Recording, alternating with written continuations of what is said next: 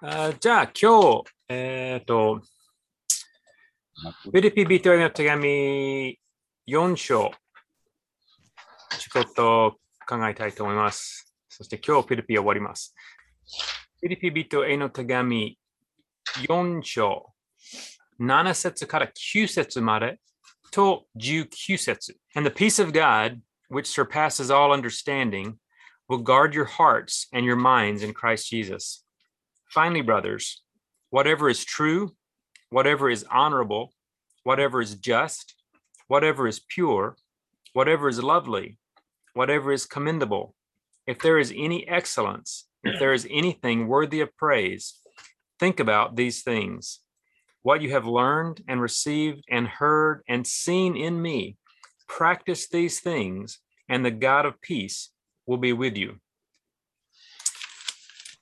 And then verse 19 and my God will supply every need of yours according to his riches in glory in Christ Jesus. 今7節から9節まで、そして19節読みました。じゃあ、こっちで、あの、ほんの少しあの考えたかったですね。あの、7節には、あのととてもあのいい約束ですね。まあ、その前のところも読んでないところは、本当にあの、えっ、と、4節からもうめっちゃいい箇所ですね。本当に励まされた。そして、いい励ますことも、あの、いつも、えっ、と、いつも主にあって喜びなさいと書いてある。あの、もう一度言います。喜びなさい。やっぱりその心を持って、いつも感謝するな、あの、するつ、あの、進むだったら、7節は事実になる。もうすごい大事なところ。みんな欲しいと思います。そうすれば、すべての理解を超えた神の平安があなた方の心と思いをクリストイエスにあって守ってくれます。やっぱりみんなその平安欲しいと思います。あの特に、まあ、一週間後、私たちの世変わったんですね。ウクライナの戦争も始まった。まあ、いろいろな面で、えっ、と、まあ、心配、増えるかもしれません。または知らないことも増えたかもしれません。でも私たちの心の中には変わってないはずですね。神様があの彼の平安を与えてくださいますから、やっぱりそれは欲しい。でもそれどこから来ますか？まあ私たちは喜んでいくながら、感謝するながら、すべて神様に委ねるなら、その平安がある。もうへ本当に大事な約束と思います。今週、あのずっと私の机に置いた紙があったけど、ま やっと決算捨てられました。あのそれはあの最近読んだ本から、えーと、ある人はその戦争と平安、その戦争じゃない状態と比べたら、やっぱりみんなあの、まあ、仕事がいい、何も必要ではない状態だったら、神様について全然考えられないんですね。そして、ほぼの人も感謝な心もありません。でも、その戦争来られるなら、たくさん人は、神様あなたはどこ？と頼むです。でも神様それは本当に喜んで受けます。私はここだと答えしています。必ず、あの、あと何年間わからないですね。私たちのいつ状態来られるわかりわかりませんけど、必ずこの戦争の中には何人があの初めてイエスを信じて神様を従います。必ずですね。必ず。そしてその人には、やっぱりこの戦争について考えるのは、やっぱり価値がある。意味があります。そして永遠にその人のあの心も変わった。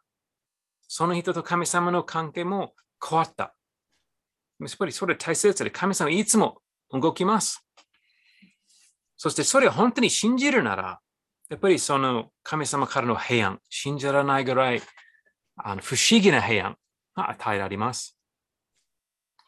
じゃあ、あの、次のは、えっ、ー、と、8節ですね。8節の中には、あの、まあ、いつも何回何回、これも細かいところけど、私のは大切と思う。あの、兄弟たちと書いてある。やっぱりもう一回、やっぱり私たちは家族？もう大事なところです。もうもう短な、いつも一つの単語だけなのに、もう大事なところだと思います。兄弟たち。やっぱり、あの、愛深い関係がある。そしてもうその発説ももう本当にいいところですね。私はどうやって考えればいい？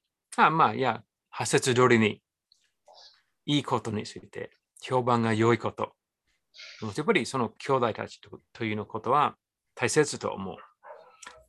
じゃあ、えっ、ー、と、9節あなた方は私私から学んだこと、受けたこと、聞いたこと、見たことを行いなさい。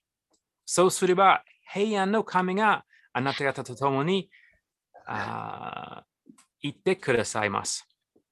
まあ、特にそのところで、パウルから学んだことを何か言って行いなさい。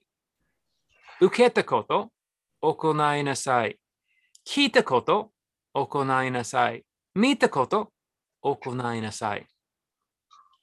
やっぱり私たちはいろいろなことを学びますけど、しないんだったら意味がないです。知識があるだけだったら自分の心は変わりません。その知識と行動合わせてするんだったら、やっぱり成長することをします。大切ですね。そして、どうやってその平安が、あの、何かいただきますか？やっぱり正しいこと、学んだこと、聞いたこと、見たこと、あのパウロのような模範を通して学んだことを行うなら、自分の心を変わります。本当に大切ですね。そして大事なところは、その行いなさいと書いてあるけど、あなたの霊的な成長によって、今日の行うことと、あと5年間の行うことは違うですね。少しずつ成長する。そして自分の霊的な食べ物を使うなら、まあ、今日の使う使い方と、あと5年間の使い方は違います。